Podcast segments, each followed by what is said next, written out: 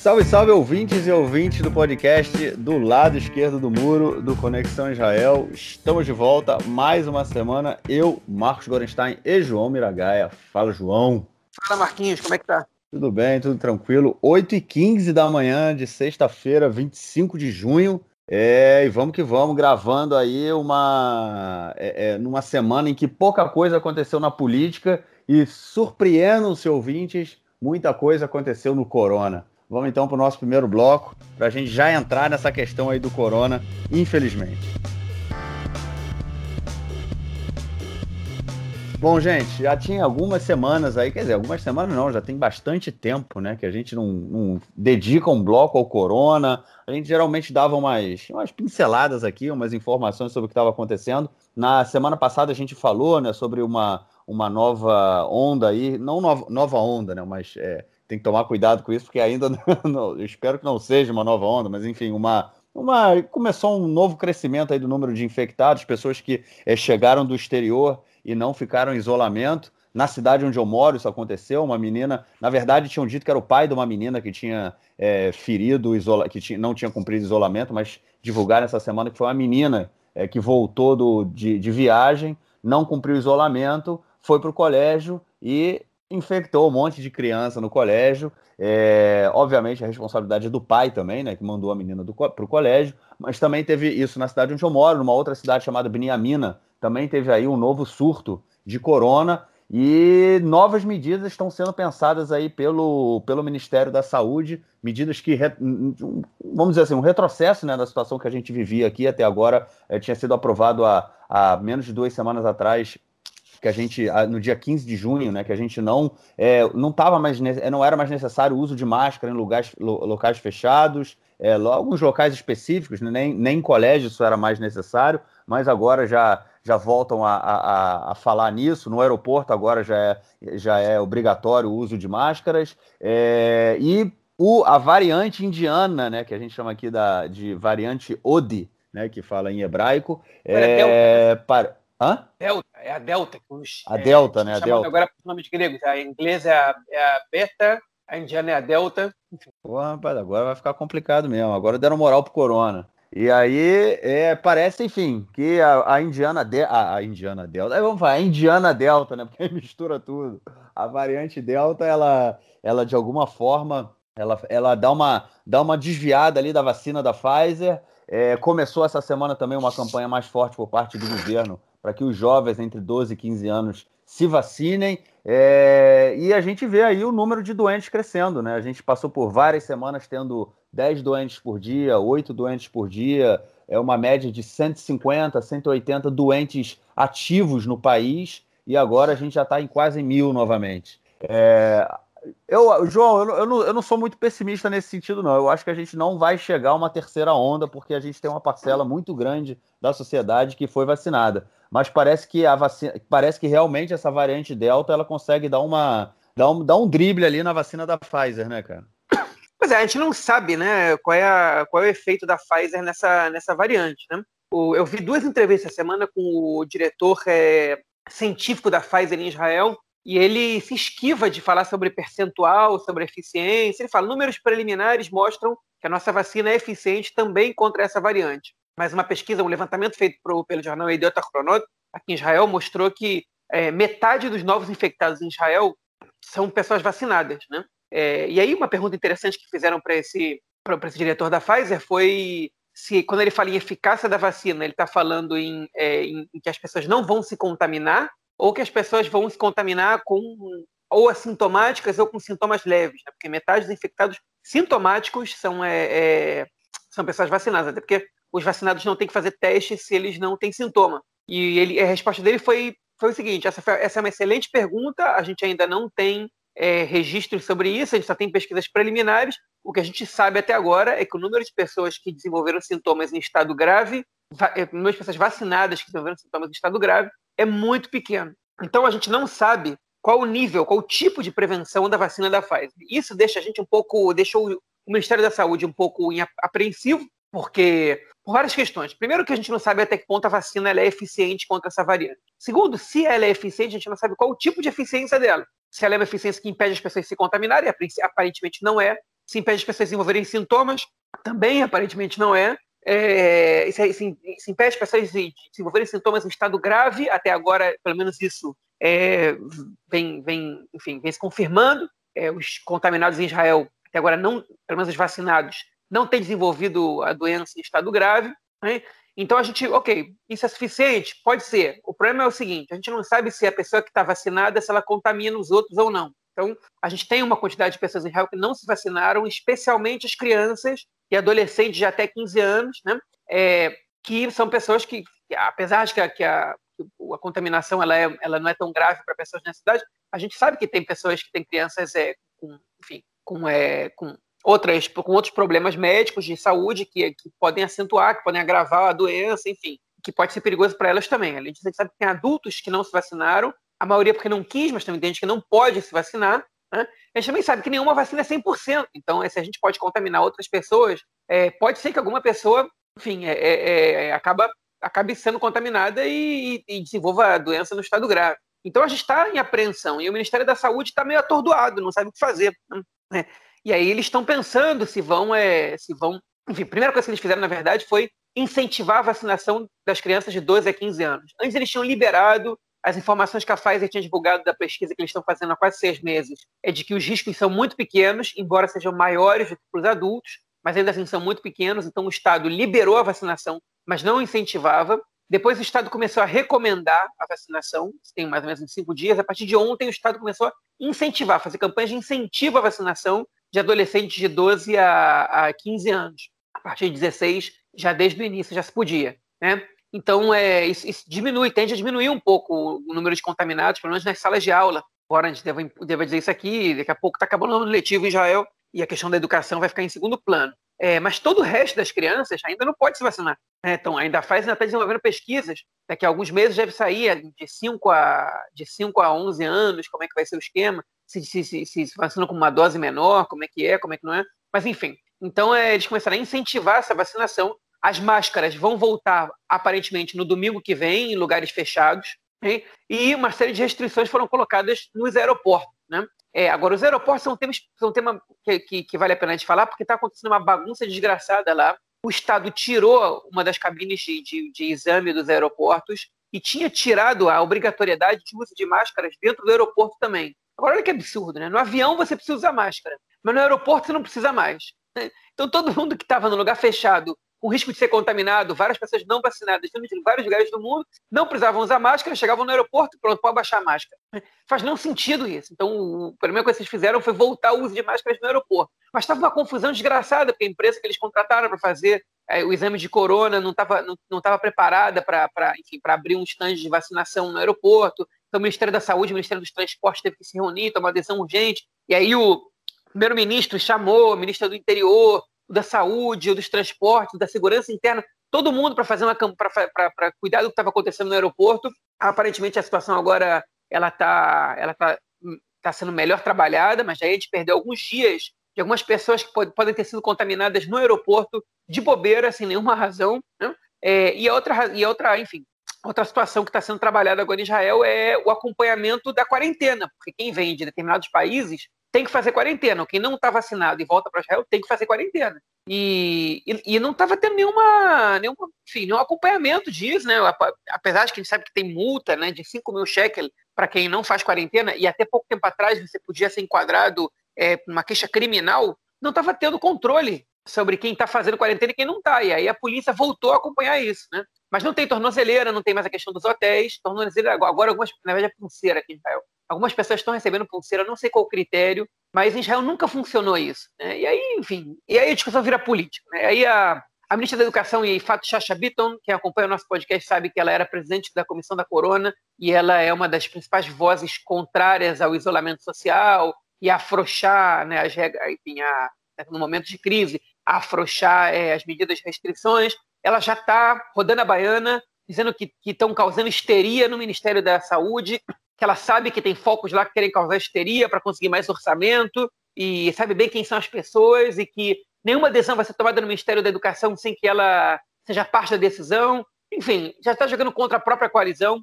O Likud está dançando em cima disso, dizendo: olha só, a gente entregou o país para vocês sem corona, não deu nem duas semanas de governo, já estão, a corona já voltou. É como se, como se o governo atual tivesse tomado alguma decisão em relação a isso, né? como, como se a, a polícia, que não faz controle nenhum sobre, sobre a quarentena, né? fosse, fosse uma adesão do novo ministro da, da, da, da, da Segurança Pública. Né? Então, faça-me um favor, vamos, vamos, vamos ser razoáveis. É verdade que o governo está tá metendo os pés pelas mãos em algumas decisões já em pouco tempo. É verdade, e a crise tem que ser feita. O Ministério da Saúde está perdido em relação às restrições, igualzinho antes, né? não mudou nada. É, enfim, por que vamos esperar para ver se bota máscara em lugar fechado? Porque não quer causar, não quer causar histeria na população? A população já está histérica. Bota máscara. O que, custa, o que custa obrigar a botar máscara em lugar fechado? Não muda, enfim. Ah, porque é minha liberdade. Olha, está tendo surto, a gente não sabe a eficiência, tem uma variante nova. Obriga o uso de máscara em lugar fechado, ponto. Isso é o mínimo que você tem que fazer. Né? Amanhã, né, hoje, na verdade, é que algumas horas tá tendo, vai ter a Marcha do Orgulho LGBT em Tel Aviv milhares de pessoas, talvez dezenas de milhares, talvez centenas de milhares de pessoas vão estar nas ruas de Tel Aviv. Por que não recomendam o uso de máscara? Né? Por que, que não, não, não fazem isso? Já que você não vai proibir o evento da noite para o dia. Por que você não recomenda o uso de máscara, pelo menos? Você pode contaminar um monte de pessoas ali. A gente não sabe quantas pessoas ali estão e não estão vacinadas, quem ali está levando o vírus, quem não está. Enfim, é, o que não pode é, o, é a oposição, que estava até duas semanas no governo, ficar descendo o pau, porque o governo está deixando a corona voltar quando na verdade a, a, política pública é a do governo anterior até agora. Ninguém teve tempo de instaurar nenhuma política pública no, no momento atual. Você pode tomar algumas decisões pequenas, mas enfim. O diretor-geral do Ministério da Saúde é o mesmo do, do, do, do Yuli Edelstein, que é o anterior, do, que é o Resilev. O Nitzan Horowitz ainda não, não trocou o diretor, porque não é razoável que ele troque o diretor agora. Né? Enfim, é, bagunça desgraçada. A cidade de Beniamina é, fica localizada entre, entre Tel Aviv e Haifa, mais ou menos pouquinho mais perto de Haifa, talvez. Ela é, ela é a primeira cidade a ficar vermelha em Israel, naquela categoria de quatro cores que tinha sido feita eh, no ano passado, metade do ano passado. Ela ficou vermelha desde março ou abril, não tinha nenhuma cidade vermelha em Israel. Ela ficou vermelha. Uma outra cidade já estão é, laranjas e amarelas. Aqui, a cidade que eu moro, que Farsaba, teve um, tá, tá tendo um surto agora, mas a cidade ainda está verde. É, mas a tendência é que estão esperando que hoje, o resultado de sexta-feira dos exames, o número de contagiados passe de 200. E se o governo não fizer nada, não, tomar uma atitude enérgica, a gente vai chegar facilmente a 300, 400 na semana que vem, porque tem escolas com grande número de contagiados que não fecharam. É, enfim, e, e, você sabe que você tem que fechar a escola, né? as pessoas não estão vacinadas ali. Né? E, enfim, mas eu vou deixar isso para lá. E eu queria só voltar no tópico que a gente terminou o podcast passado, que naquele momento era só uma noticiazinha, que é em relação às vacinas que o governo israelense ia doar para os palestinos, né, para a autoridade palestina. O governo anunciou na sexta passada que ia doar, que ia repassar, na verdade, vacinas, doar é uma palavra equivocada, repassar entre 1 milhão e 1 milhão e 400 mil vacinas para a autoridade palestina, vacinas da Pfizer, que estão aqui em Israel, para que os palestinos da, sejam vacinados enfim, a autoridade palestina ia decidir para onde iam ser destinadas as vacinas, quanto ia para a Cisjordânia, quanto ia para a faixa de Gaza, isso ia ficar a critério do Ministério da Saúde palestino. É, um dia depois, o Ministério da Saúde palestino, é, depois de receber parte das vacinas, disse que não podia aceitar, porque elas, elas, não, é, elas não obedecem ao critério é, de segurança é, do Ministério da Saúde palestino. Em outras palavras, elas tinham um vencimento muito próximo. Algumas é até junho e algumas até julho, né? e a maioria até julho e que eles não, não iam poder usar as vacinas assim e que isso não interessava. Okay? Agora é importante dizer como é que foi estabelecido essa, esse repasse.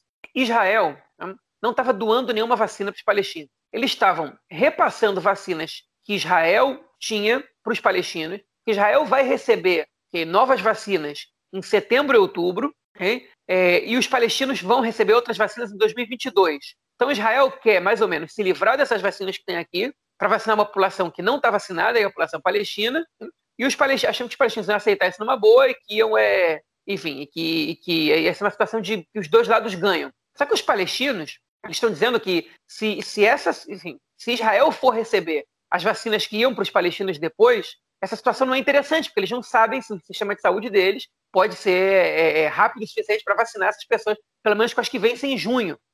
É, e aí eles recusaram e depois voltaram a negociar. Não sei que fim teve, até, não foi divulgado nenhum fim dessa negociação. Imagino que algum acordo eles devem chegar. Agora, é, o, o, Ministério da Saúde palestino está acusando Israel de tentar se dar bem em cima das, das vacinas que iam chegar para os palestinos, que no final das contas elas são trocadas, né? Israel receber, ia receber essas vacinas em, em vez dos palestinos receberem. Isso aí é adiantado. É, E Israel está dizendo que o acordo estava fechado, os palestinos, que eles assinaram o acordo, sabiam das condições das vacinas e recusaram esse repasse por causa de manifestação das ruas, né, na, na, na, autoridade palestina, dizendo não vamos deixar Israel fazer propaganda positiva em cima da questão das vacinas, fazer política, é, diplomacia de vacina para cima dos palestinos. Enfim, qual o lado certo da história? É, a gente não sabe exatamente. Ficou um pouco feio é, é para o lado de Israel ter que, enfim, quando foi visto repassando vacinas que estavam com, com vencimento de menos, enfim, o vencimento era para menos de duas semanas, né? A gente não sabe quantas eram para junho, quantas para julho, os números não foram divulgados. É, enfim, o, eu, eu, não duvido das boas intenções do ministro da, da Saúde israelense, do Nitzan Horowitz, em relação aos palestinos. Ele é de um partido que realmente é, é, busca o um entendimento com os palestinos e tal. É, obviamente que ele, ele, ele não podia doar vacinas para os palestinos, porque o, a, enfim, a, a, o, o procurador-geral ele já vetou que Israel doasse vacinas para outros países no passado, fizesse diplomacia de vacinas com outros países. Né? E a Suprema Corte até agora está tá, tá avaliando essa situação, mas pode ser que Israel não possa fazer repasse de vacina, na verdade, doação de vacina. O repasse sim é permitido, porque Israel não está perdendo essas vacinas, ele vai recuperar depois, então nessa situação é permitido. Acho que ele tentou fazer o que ele podia, é, mas não ficou clara a situação. Tem que ver aí, enfim, a gente tem que, tem que receber mais informações para saber o que, que foi que impediu isso. Mas é, é importante a gente esclarecer o fato, porque na semana passada a gente deu uma notinha muito curta, é, porque era informação que a gente tinha no momento, era uma nota do Twitter. Né? É, e agora a gente tem é, um pouco mais de informação, ainda que a gente não tenha a informação completa. Bom, é, só alguns comentários rápidos também. Eu acho, eu concordo plenamente com você, João, com esse negócio. Por que não falar logo para as pessoas usarem máscara? E ala, vamos voltar para máscara. Não tem o que fazer, na minha opinião, né? Eu, por exemplo, cinco minutos antes da gente começar a gravar, eu fui no mercado comprar um leite para fazer um café eu e mais do. O mercado, essa hora, eram 8 da manhã. É, o mercado já estava cheio, né? Porque hoje é sexta-feira aqui, as pessoas cozinham para o Shabat. Então todo mundo vai no mercado cedo também. O mercado fica lotado já a partir dessa hora. Já estava cheio, o mercado estava lotado, mas estava cheio. Só tinha eu e mais duas pessoas de máscara. E uma das caixas, uma das meninas que trabalha na caixa, estava com a máscara no queixo, o que não é muito efetivo, né? Então, enfim, só tinham três pessoas de máscara no mercado. É, no, na creche da minha, é, dos meus filhos, é, da minha filha, a gente voltou a ser proibido de entrar na creche, a gente fica é, do lado de fora ali e a, as, as moças, né, que, que as professoras, elas vêm pegar as crianças. Na verdade, não tem muita gente respeitando isso também. Eu vejo que há alguns pais que entram nas creches, na creche, nessa creche em específico, é, mas também ninguém, poucas, pouquíssimos pais vão de máscara. Eu estou sempre andando de máscara agora. É na creche do meu filho. A gente pode entrar até a sala dele, a gente entra não só no, no prédio, né, onde tem, é, tem quatro salas, são quatro turmas diferentes, é, e a gente pode entrar até a sala. Até, até um mês atrás a gente não podia fazer isso, agora a gente pode, mas também muito pouca gente é, bota máscara e é, um, é, e é um ambiente de crianças né, que não são vacinadas. Isso é o que é o mais interessante, né? As pessoas podem ser aí é, portadoras do vírus, né? Eu acho que é importante a gente dizer isso que você também colocou, João, que é, o, o boa, as pessoas que tão, tão, é, que foram vacinadas e estão ficando doentes, elas estão tendo sintomas muito, muito a menos, né? Não são, acho que só teve uma em estado que, que chegou a ser hospitalizada, ou seja, o, o, a, o, a, a, vacina da Pfizer nesse momento, pelo que tem sido dito, né, é, tem sido apresentado aí, ela realmente ela, ela transforma o corona numa gripe, o que é extremamente positivo mas por outro lado a gente tem uma parcela aí da população que, que, que não está vacinada, né, principalmente as crianças. E essa semana eu tive um, um caso que muito interessante, que não sei se é interessante, mas enfim, me deu, me deu um certo nervoso. É, eu, o pai de umas alunas minhas, que já foi meu aluno também, é, foi levar as meninas na aula e eu perguntei, e aí, quando é que você vai voltar, não sei o quê? Aí ele falou, não, eu tô louco para voltar, quero voltar, mas tenho uma pergunta, você é, já pode, quem, quem não se vacinou, é, já pode treinar? Aí eu falei assim, Pode, agora já está liberado, mas por que você não se vacinou? Aí ele virou, olhou para minha cara, assim, fez, fez um. aquele sinal de, de forte, né? Igual o, o Gabigol faz quando faz gol, né? E virou e falou assim: tá vendo? Eu não me vacinei e tô aqui inteiro. Aí eu falei: é, você tá inteiro porque a gente se vacinou. Porque se ninguém tivesse vacinado, possivelmente você também não estaria inteiro, porra. Porque a gente já tá na mesma situação que a gente estava um ano atrás. Falei, cara, olha só a cabeça do maluco, meu irmão. Enfim, ainda queria tirar onda com a minha cara que não se vacinou e tá aí. Falei, não, não acredito na vacina. Eu falei, não acredita? Tu não acredita em Deus. Na vacina, pô, não é questão de acreditar ou não, né, malandro? É ciência, pô. Mas enfim, tem, tem certas coisas que a gente não dá muito para discutir também. Mas é isso, vamos então passar aí, esperar né, que, que essa crise do corona, nova crise do corona acabe rapidamente. Enquanto isso, a gente passa para o nosso segundo bloco para falar sobre a política israelense essa semana.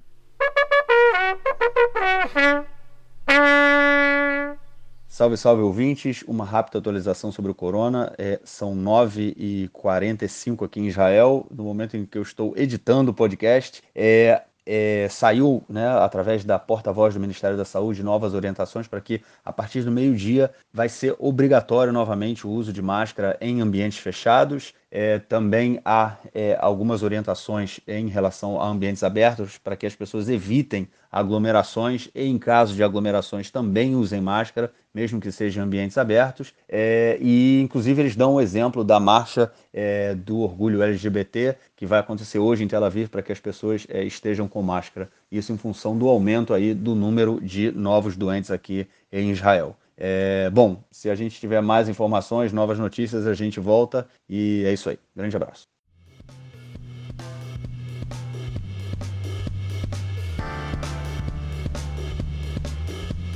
Bom, gente, nesse bloco agora a gente tem quatro notícias para você, vamos para vocês aí, vamos com calma, uma por uma. A primeira delas a gente já começou a comentar na semana passada, tem a ver com a lei da cidadania, é, que é uma lei que ela é, prevê é, a unificação, né, não é da, é da, cidadania, não, é da, da união né, de, de, famílias, né? Que ela tem a ver, obviamente, com a cidadania. É, agora começaram a chamar de lei da cidadania. A cidadania, é, Roca Ezrahut, é verdade.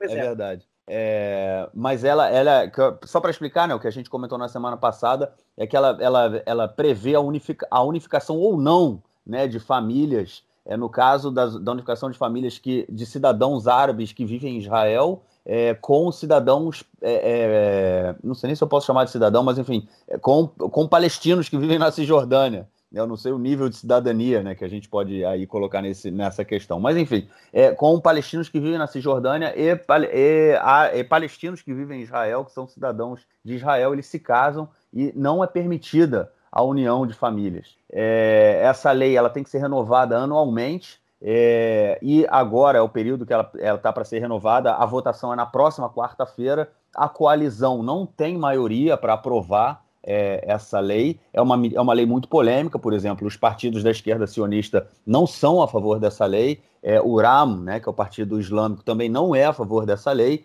E isso coloca a situação, né, a coalizão, em maus lençóis. A Yelet Shaked ela falou que ia colocar a lei para ser votada de qualquer forma e empurrou a batata aí para o colo do Likud e da oposição. Falou: olha só, vocês não são sionistas de direita, então vocês têm que aprovar essa lei. O Likud disse que não aprova, ou que, enfim, tá né, naquela batata quente ali, mas é, vai ser uma lei que vai colocar mais uma vez essa coalizão em prova, né, não, João? Vai não, essa situação está muito interessante e a verdade é que é, ela pode causar uma crise no governo já com menos de um mês, uma crise bastante grave, eu diria. É, porque primeiro a gente teve, primeiro parecia que o primeiro Urano, né, era, esse, esse era o problema. E o Urano começou a falar, não, vamos criar uma lei que seja que seja uma coisa nem lá nem cá, né? E, e aí o pessoal da, da, da unificada dizia, como assim nem lá nem cá? Tipo, uma lei racista, você não pode ser um pouco, você quer uma lei pouco racista ou muito racista? Tipo, enfim, o que o Urano está querendo, o Urano está dizendo o seguinte, eu cobro um preço para votar nessa lei que eu não concordo, que é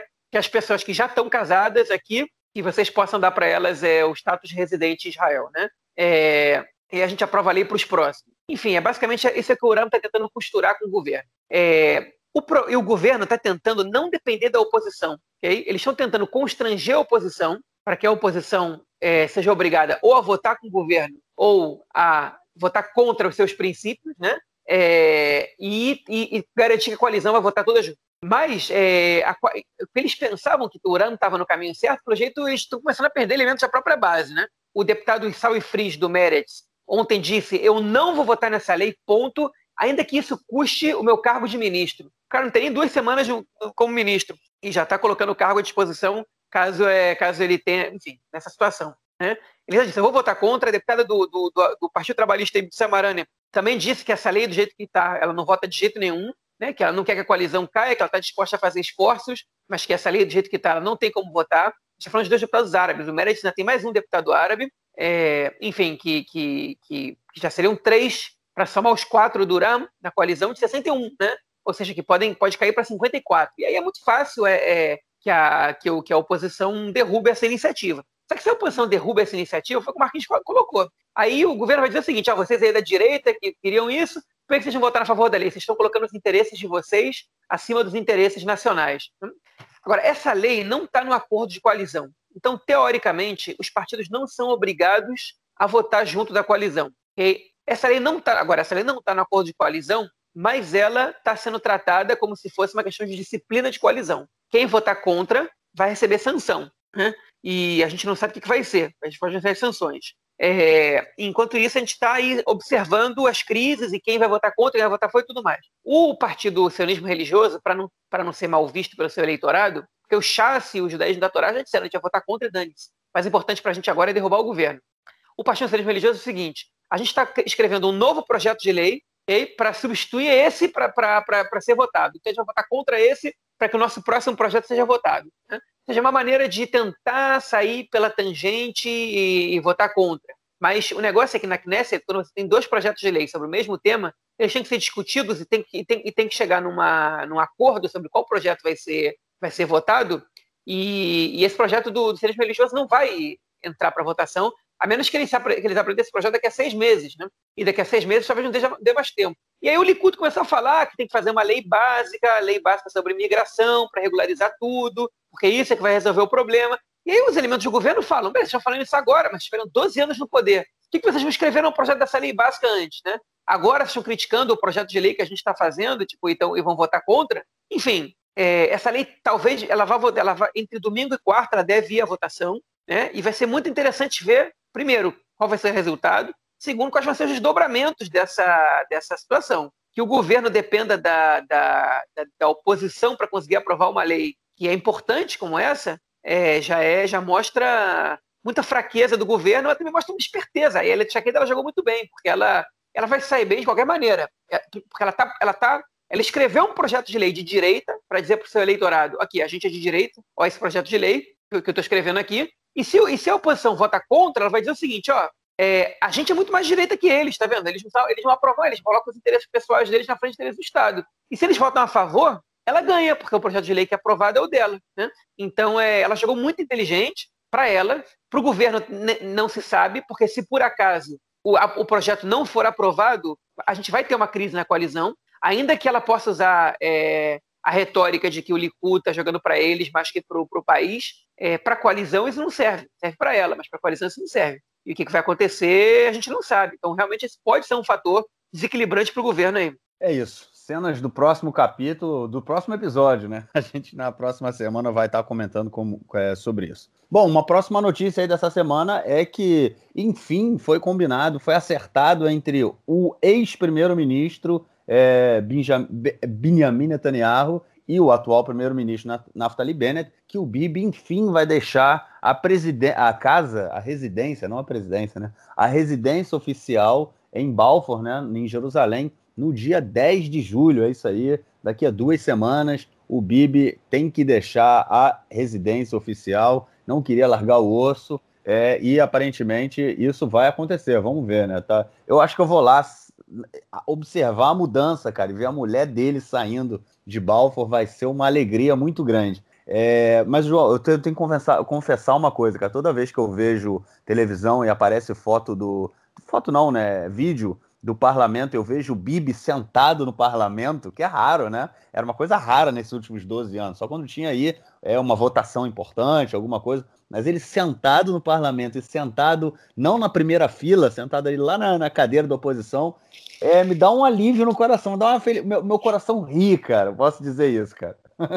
tu acha que ele sai de bola? Vai ter que largar o osso, não vai ter como. Não, né, ele, ele, vai sair, ele vai sair. Vai sair, já, ele já combinou a data, enfim, ele vai. É certo que ele vai sair, mesmo que ele consiga derrubar o governo até então. Se ele derrubar o governo, ele não assume o primeiro-ministro, né? Ele tem que sair. É. Duas semanas, será que duas semanas ele vai conseguir?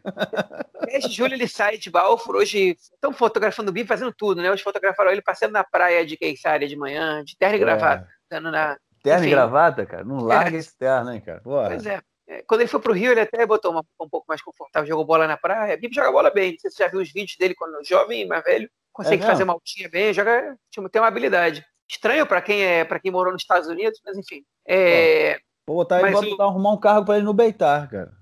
Pode ser, um treinador aí. Enfim, é... Mas vai sair, vai sair de Balfour finalmente, né? A gente comentou na semana passada, uma questão simbólica. Quem vai ficar mais satisfeito com isso, é, pelo menos quem, quem deve estar botando mais pressão para o Bennett ir logo para lá, se é que ele os vai para lá. Os dele, né? São os vizinhos dele, porque as manifestações na frente da casa dele estão todos os dias, com muito barulho, e não é, não é manifestação normal, é só xingamento, né? É só não tem, tipo, é só. As pessoas estão lá xingar. Ontem eu fui para Netânia, ontem o psicólogo fiquei em Netânia, em, em Iranana, ontem o psicólogo fiquei em Iranana, que é onde vive o Bennett. Passei, pelo jeito, passei perto da casa dele, porque de repente eu vi uns dois, três outdoors ali. É, prometeu tem que cumprir, né, com frase dele que vai tirar o Hamas de Gaza, vai eliminar o Hamas de Gaza. Primeiro-ministro, agora sem cumprir. Enfim, estão botando muita pressão nele, na frente da casa dele. Não deve estar a vida muito fácil para ele ali em Iranana, nem para a família dele. Mas, enfim, é, é uma escolha deles também ficar ali. É, se eles forem para Balfour, né, que vai ficar mais fácil em Balfour do que em Granana. Mas, é, enfim, os manifestantes contra o Bibi, eles continuam lá na Balfour, e continuam fazendo manifestação até ele sair de lá. Eles falaram que vão continuar lá.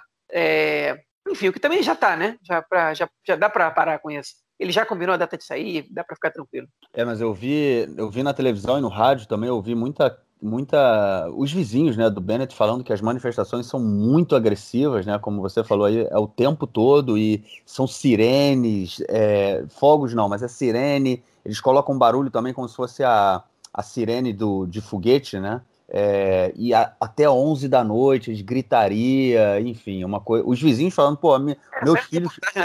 Eu vi isso também, que o prefeito de Iranana foi agredido também foi agredido, eles. isso, num café. Olha só que doideira, meu. O nego perdeu a linha total, cara. Perdeu a linha. Isso é aquilo que a gente vem comentando, né? Eu acho que eu comentei isso no, no episódio. É, isso é um legado dos 12 anos do governo Netanyahu que ele transformou a política numa, nisso, né? É, nessa coisa aí de, de você, um desrespeito total, de as pessoas perderam o limite completamente, completamente. E aí a gente entra numa discussão interessante sobre os limites da democracia também, né? É, o limite do direito do cara de fazer uma manifestação e, enfim, eu acho que o cara tem que ter o direito de manifestar em frente da casa do primeiro-ministro, mas a partir do momento em que ele que a manifestação se torna uma coisa tão abusiva, tão agressiva, eu não sei se o cara começa a ter esse, se o cara ainda pode ter esse direito, né? E eu, eu vou, assim, eu não sou a favor desse primeiro-ministro, não, né? As pessoas sabem, né? Mas, enfim, é, a gente tem que entender também que não dá, cara, não dá. Mesmo que ele vá para Balfour, é, a, a para quem não conhece, assim, a casa fica isolada, ela fica no meio de uma área residencial, mas a rua ela foi fechada. Então, com, com, portões enormes, né? Além de dezenas de policiais. Então, ninguém, ninguém tem acesso à casa, fica ali, pra, fica a casa fica no meio, assim, uns 50 metros. É, então, os manifestantes ficam longe da casa, mas tem vizinho. E é no centro de Jerusalém, né? Você tem ali, é uma das ruas centrais de Jerusalém. Então, é, não é que, a, mesmo ele indo para Balfour, no caso, outros vizinhos reclamarão né, da, da das manifestações, caso elas se mantenham nesse ritmo aí e nessa, nessa violência. Bom, é, a próxima notícia desse bloco tem a ver com é, comissões de investigação, né, que foram aí dois pontos que foram levantados pela, pelo, pela, por essa coalizão, né, pela oposição na época ainda, durante o governo Bibi, que uma delas é, tinha, tem a ver com o caso dos submarinos que é um caso em que, é de, é, é, é em que Israel, no caso, o Bibi, né, no caso, teria autorizado a venda de submarinos alemães para os egípcios é, e colocando em risco aí a segurança é, de Israel, porque falam que é, são submarinos que eles têm um, uma, enfim, são armas que têm um poder muito grande, esses submarinos especificamente, é, e colocaria e poderia desequilibrar a, a balança é, militar aqui no, no na região. É, o Bibi aprovou, há uma série de discussões, o ex-ministro da Segurança, é, Alon, ele diz, ele diz que é, tem muita coisa suja por trás aí dessa pasta e dessa questão aí, né, dessa, dos submarinos. Ele falou que se ele contar o que ele sabe, o bicho pega. O Benny Gantz quer abrir uma comissão de investigação. Há, há setores dentro da coalizão que não estão muito afim, né, principalmente o, o Yamina e também o Guidon Sar, né, do partido é, Tikvar Hadashah. E uma outra comissão de investigação é a que tem que, que, tem que investigar o caso aí do, do acidente, vamos chamar de acidente que aconteceu no Harmeron. Incidente, falou... incidente, né? Incidente, melhor. né? Não foi nenhum acidente. É, no Harmeron, que é, a gente comentou né, na, na, festa de Lago Baomer, quando milhares de ortodoxos vão ao túmulo do, do Rabino Shimon Bar Yochai, houve esse incidente que deixou aí quase 50, foram 45 pessoas mortas, é, e até hoje, até hoje, isso tem quase dois meses, é, não foi aberta nenhuma, nenhuma comissão de investigação pra, para apurar o caso. É, levando, tem que se levar em consideração, né, é importante lembrar mais uma vez, que o ex-ministro da, da segurança, da, ex-ministro do interior, o Amir Ohana, do Likud, ele aprovou a realização do evento junto com o ministro da Segurança, é, não, o ministro do Interior, a, é, o ministro da Segurança Pública, que era o Amir Ohana, aprovou a realização do evento e o ministro do Interior, que era o Ari Ederi. E das religiões. E das religiões. E das religiões, né? é, que é o, o Ariederi do Chas, né, que ambos eram parte da coalizão, também aprovou a realização do evento e agora eles tentam é, fugir disso, dessa comissão de qualquer jeito. Eles tinham aprovado a realização de uma comissão em que esses ministérios indicariam membros da comissão, né, o que é uma, uma não vou chamar de pizza, mas eu vou chamar de falafel, né, uma, um falafel enorme aí, obviamente, né, ninguém ia querer responsabilizá-los. É, como disse o Ohana, né, ele é responsável, mas ele não é culpado, né, cara? É, enfim, e aparentemente o governo agora vai criar uma comissão é, pública, né, uma comissão é, é, que não, não será chefiada por deputados, e sim por um juiz, para que possa investigar o que aconteceu em Meron e apontar aí quem são os culpados é, desse incidente que deixou 45 mortos. Eu acho que essa comissão do submarino vai ser mais difícil de sair do que a outra, hein, cara? Não, vai, porque está tendo crise no governo, né? É, a comissão, a outra comissão saiu. Vamos começar pela comissão é, investigativa do caso é, do desastre em Meron. É, essa saiu já, o governo já aprovou, já está já tá caminhando. Né? A, a, a, o que o, alegam o Arieder e o pessoal dos judaísmos da Torá, que, por serem contrários a, a, essa comissão, é patético. Eles dizem, não, a gente não é contrário à comissão. A gente só acha que essa comissão não pode ser que faça uma comissão que não tem nenhuma pessoa que as pessoas que participam dela nunca foram para Merone. Só que os membros da comissão não estão decididos. Como é que eles já estão dizendo que, que a comissão vai ser formada por pessoas que nunca tiveram lá antes, né, que nunca participaram do evento, se os membros nem estão lá ainda, né?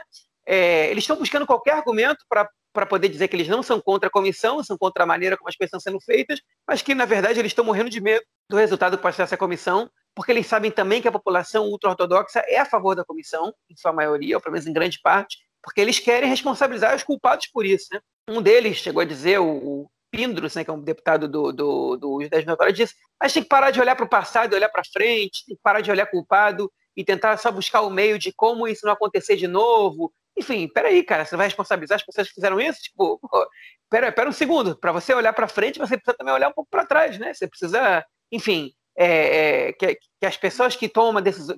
Para você entender o que aconteceu, por que, que isso aconteceu dessa maneira? Porque se alguém tem ganho político por isso e você não responsabiliza essa pessoa, ela pode voltar a fazer isso. Né? Não é só técnica a questão, ela também pode ser política, ela pode ser. Enfim, pode ser uma série de coisas. Então é. E ele sabe disso, ele está tratando o ouvinte como um, um, um idiota e, e óbvio que não é. Então essa comissão já está já tá, já tá avançando, ela vai acontecer. Eu espero que ela tenha, que ela tenha, produza um relatório interessante para que a justiça possa julgar. Apesar de, apesar de ser ridículo o que o Ohana falou, é verdade. Né? Ele é responsável e ele não é culpado, mas ele não é culpado até que a justiça condene ele por isso. Né? Então vamos deixar a investigação acontecer e a justiça pode é, condená-lo ou não. Né? Vamos ver se ele vai ser culpado mesmo pelo que aconteceu é, ou não. Eu imagino que se, se tiver erro ali, né, ele vai assumir, ele vai ter que assumir esse erro e ele vai, ele vai, vai acabar assumindo culpa também. Mas enfim, querendo ou não querendo. É, a outra comissão, a do caso dos submarinos, é muito mais complexa, porque o procurador-geral, Avihai Mendelblit, ele não, ele decidiu não abrir uma pasta, não, não incriminar os investigados nessa comissão, não levar essa situação para a justiça. E ele engavetou é, esse caso. Mas o Mandelblit, quando esse caso aconteceu, ele era secretário do governo. E tem muita gente que acredita que o Mandelblit tem razões pessoais para que esse caso não vá parar na justiça, porque isso pode, isso pode incriminá-lo. Então, ele engavetou a situação. E é, esse, de todas as pastas que o Netanyahu está sendo acusado, né, das quatro pastas, essa com certeza é a mais grave de todas. Porque, além de corrupção, a gente não sabe exatamente quem estaria sendo beneficiado, embora tenha alguns indícios pessoas próximas do Netanyahu e tudo mais, é, a gente sabe também que, nesse caso, isso, é um, isso afeta a segurança nacional porque tem vendas de submarino para o Egito que foram escondidas do, do, do, dos órgãos de defesa né, pelo primeiro-ministro. Tem ali também é, é, tem uma compra de submarino com orçamento público para defesa a mais do que era recomendado. O submarino não custa 3 milhões de dólares, né? custa papo de 400 milhões de dólares. Né? É um valor muito alto. Né? Então, é, 400 milhões de shekel é um valor muito alto, muito significativo é, para o orçamento da defesa, qualquer orçamento, o orçamento do Estado de uma maneira geral. E, e, esse é um caso que ele pode, ele fere a segurança nacional. Se esse caso se comprova que ali teve corrupção, que se comprova que, tem, que teve dolo, é, aí é, ele, ele, ele ultrapassa suborno, fraude, é, é abuso de poder, ele, ele entra para outros tipos de crime, né? Então, o Gantz ele não ficou satisfeito com essa situação e ele, ele falou: eu, como ministro da Defesa, vou abrir essa comissão de investigação e pronto. E, acabou. Só que enfim, ele, ele, pode propor, né? É uma comissão que ela, que ela também é legislativa, também é jurídica, e ela não, não precisa, teoricamente, do, do, do procurador-geral. Mas aí o Iamina e o Nova Esperança, eles, eles é, não querem que, essas, que, essa, que, essa, que essa comissão seja aberta. O, o, enfim, o Guidon Sara ficou furioso com essa posição do Gancho, dizendo que ele está jogando para ele mesmo, que não está, que não tá, enfim, que ele não está fazendo as coisas em conjunto com o governo, que ele está esquecendo que existe uma coalizão, já está achando que trabalhar com, união ali. O Gancho, na verdade, ele, ele é a pessoa que joga mais sozinho de todo esse governo, mais até que o Uram, busca menos entendimentos, né? Ele, enfim, é, é compreensível isso, a gente podia estar sendo primeiro-ministro daqui a pouquinho, esse governo não emergisse, né? Ele tá, ele abriu mão de, enfim, de ser primeiro-ministro para isso, é, embora ele não tenha recebido pouca coisa, né? Mas enfim, ele ele, tá, ele joga sozinho às vezes, ele quer, ele quer mostrar protagonismo, ele quer crescer, ele quer, ele quer se vingar também do Netanyahu de alguma maneira, ele, tá, ele quer abrir essa comissão de investigação e o Sar, ele falou, peraí, eu sou ministro da Justiça, você não pode fazer um negócio desse sem estar tá, sem tá colaborando comigo, e a Mina também, também não, não, não, não gostou muito dessa posição, e isso ainda vai dar problema. Por que, que o Yamina e o, e o Nova Esperança, justamente os dois partidos da direita, principalmente, e o Israel Nossa Casa também, mas eles não estão. Acho que eles não se importam muito com essa comissão ser aberta. Por que justamente esses dois partidos estão é, se posicionando de maneira contrária? Porque eles dois têm. Os dois partidos têm uma base de eleitores da direita que ainda é, não engole muito a, a posição da justiça é, contra o Netanyahu. Né? Acha que a justiça às vezes persegue o Netanyahu ainda que sejam, enfim, tenham elegido, tenham eleito votar no, no, nesses dois partidos e não no Likud, né? Principalmente por causa do Yamina, o Yamina não quer se dispor mais ainda com, seu, com essa bancada de eleitores, com seus eleitores de direita. O Nova Esperança, eu acho que tem, esse caso ele é relevante, mas não tanto. Eu acho que é mais importante para eles o fato de que o Guido Sar é o ministro da Justiça e ele quer ser a pessoa que vai tocar os processos judiciais daqui para frente, não o, não o Benny Gantz. Ele não quer dividir protagonismo. Então, enfim, é, ainda vai, essa guerra não terminou ainda não, essa comissão pode ser que, que não seja aberta, mas vai ser muito interessante se ela for, porque eu quero muito saber o que aconteceu nesse caso dos submarinos. Eu não me convenci com essa com a posição do Mandelblit de jeito nenhum de engavetar esse processo. Eu desconfio muito do Mandelblit nessa, nessa, nesse aspecto e desconfio do Mandelblit de maneira geral. Mas enfim, acho que eu, eu gostaria muito de, de, de, escutar depoimentos, de ver quem as pessoas estão envolvidas, né, de ver uma comissão séria investigando esse caso, porque porque eu acho que ele tem muita água, tem muita água para rolar ainda por aí, debaixo dessa ponte. É, eu quero ver, eu queria ver essa comissão aí da, do submarino também, dar aquela, dar aquela emergida, né, cara? Sair debaixo d'água. Eu queria ver isso, isso pesquisar, mas eu acho que essa é aquele tipo de comissão que a chance de não ser aberta ela é muito grande. Ela é maior do que a chance de, de, que, ela, de que ela aconteça. Já houve outras comissões aqui também, Israel, nesse sentido, mas enfim, vamos ver. Vamos ver o que, que vem aí. Bom, vamos então para o nosso próximo bloco para a gente comentar de outras notícias que agitaram o cenário aqui essa semana. Bom, gente, a primeira, a primeira notícia desse bloco é sobre o Irã. Né? Na, na, na última na noite de quarta para quinta-feira, é, na, na quinta de manhã, né, a gente foi, recebeu a notícia aí que é, houve mais uma explosão é, em, em, em, usinas nucleares do Irã, né, em fábricas né, é, de equipamentos nucleares do Irã, é, que foram feitos por é, é, drones. Né, o Irã ele não acusou Israel diretamente, como muitas vezes acontece, mas nesse caso não acusou Israel diretamente, mas parece que foi é, uma, uma das fábricas em que que são produzidas partes para centrífugas né, é, avançadas de, é, de, enriquecimento do urânio, de urânio, é, foram atingidas, o que deu aí mais uma vez uma pancada no projeto nuclear uraniano, iraniano. Né? Ela é mais uma vez isso acontece, né? Recentemente a gente também teve outras explosões, outros ataques. Teve também um ataque ao, ao eu esqueci o nome dele agora, até um nome complicado, mas enfim, a um dos cientistas iranianos que foi morto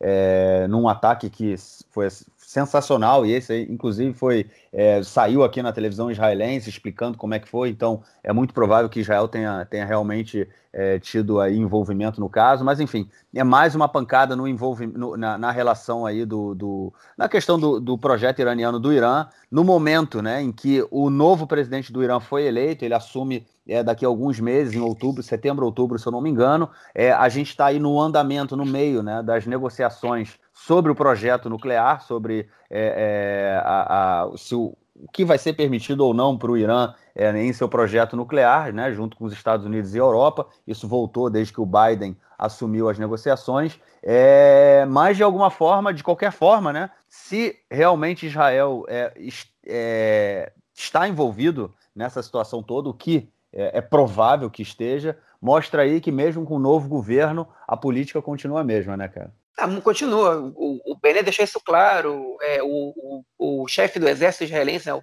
chefe do Estado-Maior das Forças Armadas, o Ramat Kal, né, Aviv Kohavi, está nos Estados Unidos agora e ele é, tá, tocou nesse ponto, né? É, na verdade, ele foi para isso, para tentar estabelecer uma mesma linha entre os dois países é, em relação ao Irã. Mas, é, enfim, é, é certamente Israel não nenhum governo que assumisse o lugar de Israel agora, pelo menos com os candidatos possíveis, ia aceitar um acordo com o Irã, porque, enfim, pelo jeito, Israel tem informações pelo, pelo Mossad que, o, que o, o acordo não, não fez com que o Irã reduzisse o enriquecimento de urânio. Né?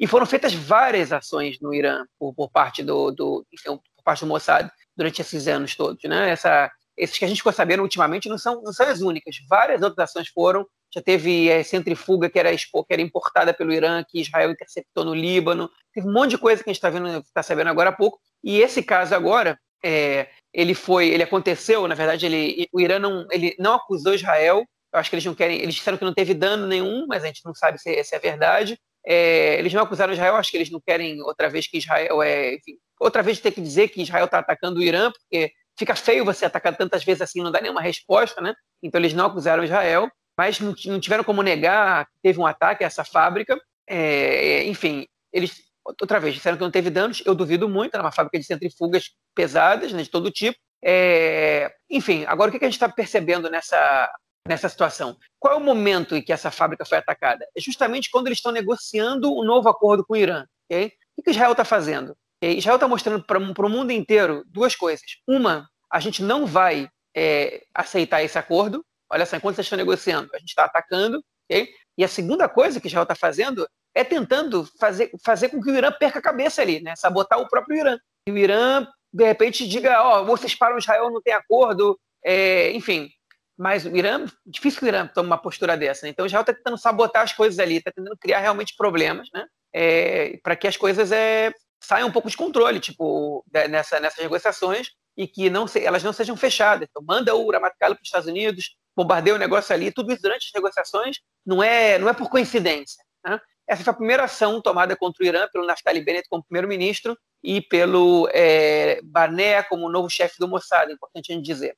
Enfim, agora o que vai acontecer com isso? Cenas dos próximos capítulos. Pois é, cenas dos próximos capítulos e vamos ver o que vem para frente. Bom, então vamos agora mais uma notícia, né? Que é o, a gente comentou rapidinho disso, o João falou nessa, tem um pouco a ver com isso que aconteceu no Irã. O Ramat Kal, né, o chefe do Estado-Maior israelense, o Aviv Kohavi, ele está nos Estados Unidos agora, já tem um período que ele está lá, né? Justamente quando ele está lá, aconteceu é, é, esse ataque aí à usina do, a fábrica, né, no Irã. É, mas ele vem negociando aí uma série de coisas com o governo americano tanto o apoio militar quanto a política né, que vai ser desenvolvida por Oriente Médio. É, será que vem coisa diferente aí, cara? Não, olha, eu, eu, a verdade é que em relação ao Irã, é, eu duvido que ele consiga convencer o governo Biden de não fazer o acordo, mas ele pode conseguir alguns termos ali em comum entre os dois países, né? É, até porque o mais o que ele, vai, ele vai fazer lá, e o mais importante é o que não é publicado, né?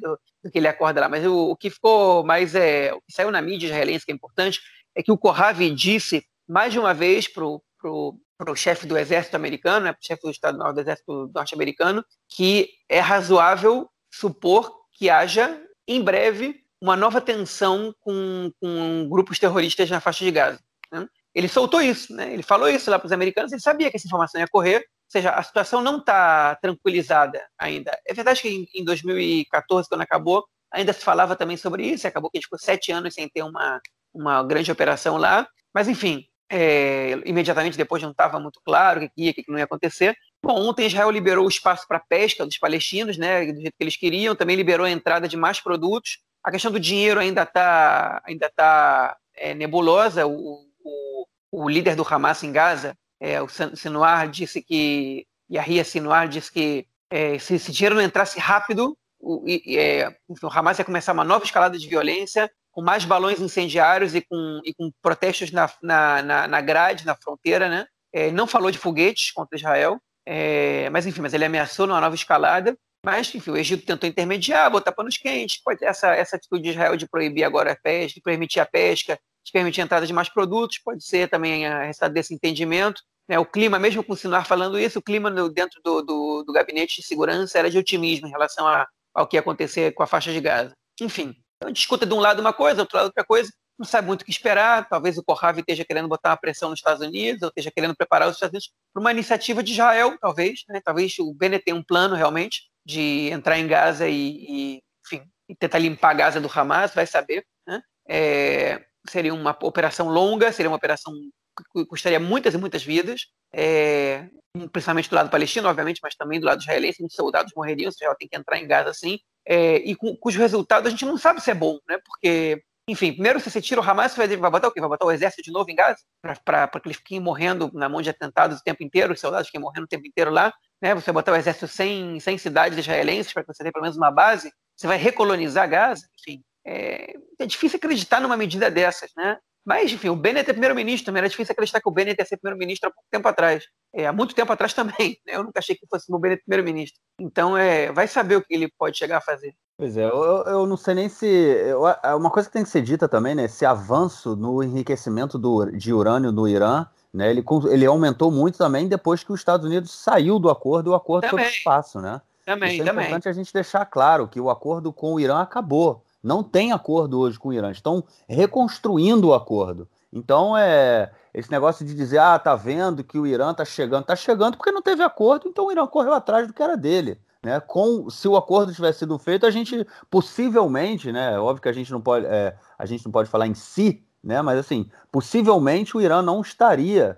nesse nível de enriquecimento, porque como parte do acordo, é, tem fiscalização, né, tem controle sobre o que está sendo produzido, né, e qualquer é, tentativa do Irã de produzir é, é, urânio, de enriquecer urânio é, por fora do acordo, ia ter consequências muito graves. Então é, ah, é importante. Sem dúvida. É sem, né? dúvida sem, sem, dúvida, o acordo ele foi pior do que o, não acordo. É pior, ele, com certeza. Ele é pior do que o acordo, porque ele permitiu que o Irã enriquecesse livremente, e os números mostram isso. Né? O Irã está mais perto da bomba atômica que nunca teve antes. Nunca teve, é, na verdade, hoje eu não sei, depois que explodiu Natanz, a gente não sabe exatamente, mas até a explosão de Natanz é isso. Agora, a, é, é, é, com certeza, o, a política das sanções não deu certo. O Trump achava que ia derrubar o regime com sanções, ele enfraqueceu, botou o Irã numa crise econômica, mas está muito longe de derrubar o regime. Sim, no Irã não, não, tem oposição, não tem oposição é, étnica e, e, tribal que nem tem no Iraque. Você não pode é, buscar os xiitas para lutar contra os sunitas, os sunitas para lutar contra os xiitas, no caso do Irã, no caso, os xiitas estão no poder. O Irã tem uma maioria xiita esmagadora, não tem, não tem dissidência quase. Enfim, não, a oposição está esmagada, né? a oposição ao regime militarmente não tem condição de você armar essas pessoas, o regime é muito forte. Não, e você matar o regime de fome também é muito difícil, não tem. não se aproxima de uma coisa dessa. Então, Sim. a jogada é totalmente equivocada. Agora, o que, o que a gente está vendo é que o Irã está caminhando para conseguir a bomba e que Israel acredita cada vez mais que a única chance de evitar que o Irã consiga a bomba é intervindo militarmente. Né? E e o, pelo menos os governos sucessivamente estão cada vez mais convencidos disso. Né? E parte da esquerda também, o Barack acredita nisso piamente. É, a questão é se dá para fazer uma intervenção militar, se dá para explodir reator, os reatores nucleares iranianos, que nem Israel fez com os do Iraque há exatos é, 40 anos. Né? É, eu acho difícil, o Irã não tem um só, é um país muito mais forte militarmente que era o Iraque, né? e eles estão muito mais preparados para uma possibilidade de ataque israelense ou americano no Irã. Então, e é um país maior também, enfim, eu acho difícil. Então, tinha que começar a se acostumar com a possibilidade do Irã conseguir a bomba nuclear. E aí o que, que, vai, o que, que vai acontecer, eu não sei, mas enfim, também desde 45 ninguém explode uma bomba nuclear, vai saber. Pois é, vamos, vamos ver se torcer para que diplomaticamente isso não aconteça. Bom, e uma última notícia do bloco, ela tem a ver com questões aí relacionadas ao divórcio e casamentos e divórcios aqui em Israel, lembrando é, ao ouvinte que não existe né, é, o casamento civil aqui, tudo é feito pela, pelas religiosas, né, pela Rabanut, pela corte islâmica ou pela corte cristã, cada uma, cada uma das religiões, né, ela, ela controla aí a sua, ela rege, né, não controla, né, vamos dizer, rege as suas, os seus, suas é, é, cerimônias religiosas e essa informação é passada posteriormente ao Ministério do Interior, que valida né, as, as uniões, as uniões, mas não as uniões religiosas, porque como eu disse, não há uniões civis. Inclusive, esse é um ponto aí que esse governo né, é, gostaria de tratar, esse novo governo nacional coalizão gostaria de tratar, mas vai ser também um tanto quanto complicado. Mas agora a questão é sobre o divórcio, né? Porque é, quando divorcia tem que dividir bem. E como é que fica isso aí, João? Pois é, essa semana a Suprema Corte tomou uma decisão, né? Teve uma apelação contra na Suprema Corte por um caso bastante específico, né? Mas, enfim, tudo é jurisprudência, já não tem nem Constituição, então tudo é jurisprudência. Né? O que aconteceu? Como o Marquinhos explicou bem, a, a, os tribunais religiosos eles regem não só as cerimônias, mas a vida familiar das pessoas, né? os casamentos, os divórcios, todas essas os enterros, todas essas questões são regidos pela, pela, pelas autoridades religiosas em Israel, no caso do judaísmo é pelo rabinato, né? que está na mão da ortodoxia desde a criação do Estado, inclusive não reconhecendo as correntes não ortodoxas do judaísmo. Mas, enfim, é, essa semana, o Bagat, a Suprema Corte israelense, tomou uma decisão é, que interfere na política é, do, da, do rabinato em relação à divisão de bens no divórcio. O rabinato entende, de uma maneira geral, não sei se como consenso, como maioria, mas, é uma, mas é, era, uma, era uma política constante do rabinato, que caso a esposa traia o marido, ela perde o acesso aos bens, ela, ela perde a parte dela na divisão de bens caso haja divórcio. Né? Vale lembrar que, segundo a lei judaica,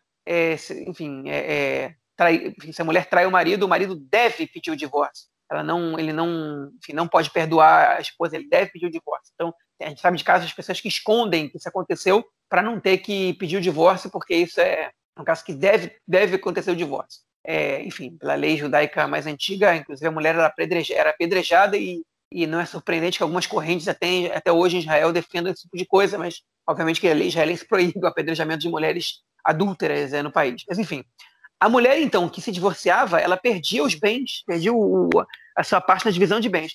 E a Suprema Corte interviu nessa, nessa política e disse que isso não é legal, que é que a, enfim existe uma lei em Israel de, de, de igualdade perante a lei, uma lei básica, e diz que você não pode fazer uma diferenciação é, da mulher para o homem e que, e que a traição não pode é, cancelar acordos, né? a menos que esse acordo de traição esteja escrito no próprio, no próprio contrato de casamento. É, e mesmo assim, isso, é, tem, isso, isso, isso há de ser ainda avaliado pela, pela justiça caso essa opção seja escolhida. Então, o que a Suprema Corte fez? Diz que ainda que a mulher traia, o rabinato não pode decidir que ela não tem direito à sua parte na divisão de bens do divórcio. Hein? o que é um pouco um baque para a ortodoxia, porque eles tratam a mulher adúltera como uma criminosa, praticamente, né, perdendo acesso a quase tudo e sendo jogada no, no meio do nada, porque uma mulher adúltera quase nunca consegue se casar de novo, e, e, e uma mulher que não consegue se casar e perde seus bens, o que ela faz da vida, né?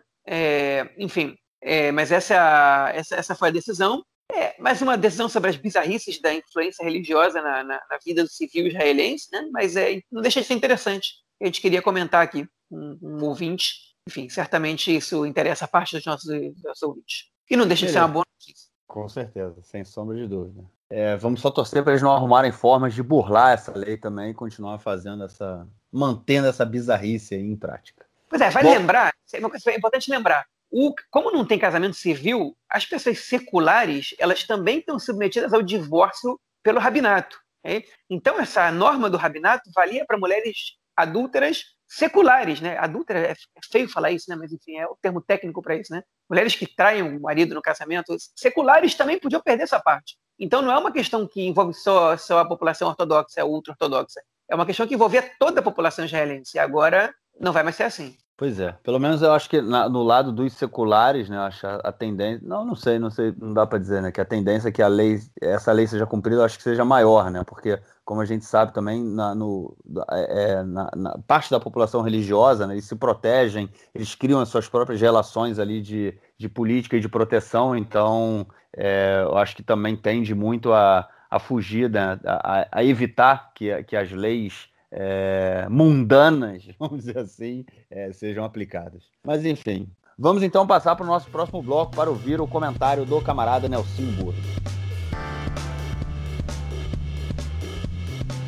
Meu caro Gorenstein, amigos do Conexão Israel do lado esquerdo do muro, mandar um abraço para o João, que está muito preocupado nesse período com as medusas. Medusas são as águas vivas que chegam ao litoral israelense na área do Mediterrâneo, nessa época do início do verão israelense, podem dar queimaduras até de segundo grau. Então, João tem um cuidado consigo e com a sua família para evitar ir para praias onde as medusas cheguem muito perto ali da, da beirinha da praia, onde ele leva os filhos dele, sempre num horário que o sol não está a pino, ou de manhã cedo ou no final da tarde. Na Liga Israelense de Basquete, o Maccabi Tel Aviv, tradicional Maccabi Tel Aviv, mais vezes campeão, o Maccabi Tel Aviv tem quase 50 títulos nesse, nesse, no torneio na Liga Israelense de Basquete, foi campeão de novo esse ano. Conquistou a Liga esse ano na final contra o Galil Gilboa, que é um time da Galileia, time do norte de Israel. O Galil Gilboa que foi campeão uma vez em 2010, em cima do próprio Maccabi Tel Aviv. Primeiro jogo o Maccabi Tel Aviv ganhou, depois no segundo jogo o Galil Gilboa conseguiu derrotar e na, na decisão, no terceiro jogo, o jogo do desempate, acabou dando Maccabi Tel Aviv campeão mais uma vez, que vai representar Israel no principal torneio da Europa, que o próprio Maccabi Tel Aviv já ganhou seis vezes. E aí na Liga Europa, outras equipes vão representar como o Apolo Jerusalém, o próprio Galil Gilboa, tem também a Liga Balcânica, que é uma terceira liga europeia, que também sempre tem algum time israelense que chega e dá uma beliscada. O próprio Galil Gilboa já ganhou esse torneio uma vez e a Eurocopa, o Apolo Jerusalém já ganhou em 2004. Então é isso aí. Se o futebol israelense deixa, deixa perdão, a desejar em termos de resultados, o basquete já trouxe muitas alegrias e continuará trazendo. O basquete israelense realmente é muito forte em termos europeus. É isso aí, um grande abraço. Valeu, mestre, obrigadão pelo comentário e te esperamos aí na semana que vem. João, algo mais a declarar ou a gente fica por aqui, cara? Só mandar um abraço pro Nelsinho aí e dizer, Nelsinho, olha só, cara, eu tô. É, eu não tô vendo nenhum jogo da Eurocopa, não, cara. Não vi nenhum jogo até agora. Não tenho tempo pra essas não, coisas, não. Não tenho tempo, cara. Nem Copa América, nem Eurocopa. Não, tô, não vejo Nada.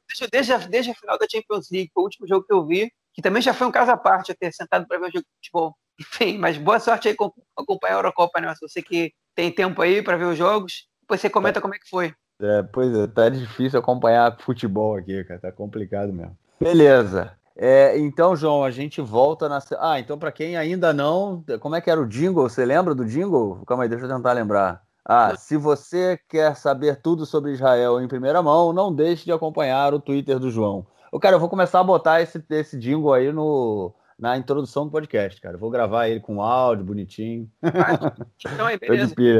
Que eu fez essa semana aí, enfim. Vamos, vamos, você vamos... tem que colocar isso, você tem que colocar isso no seu, como toque do seu telefone, cara. Para quando alguém te liga, não toque seu, mas quando alguém te liga, o cara ouve isso. Em vez de ele ouvir aquele sinal te chamando, ele ouve esse jingle, cara. Pode tá ser. Grava para mim, eu. Beleza. Então a gente se fala na semana que vem para gravar o próximo episódio com as notícias fresquinhas de Israel dessa semana. Valeu, cara. Grande abraço. Falou, Marquinhos. Abraço. Tchau, tchau.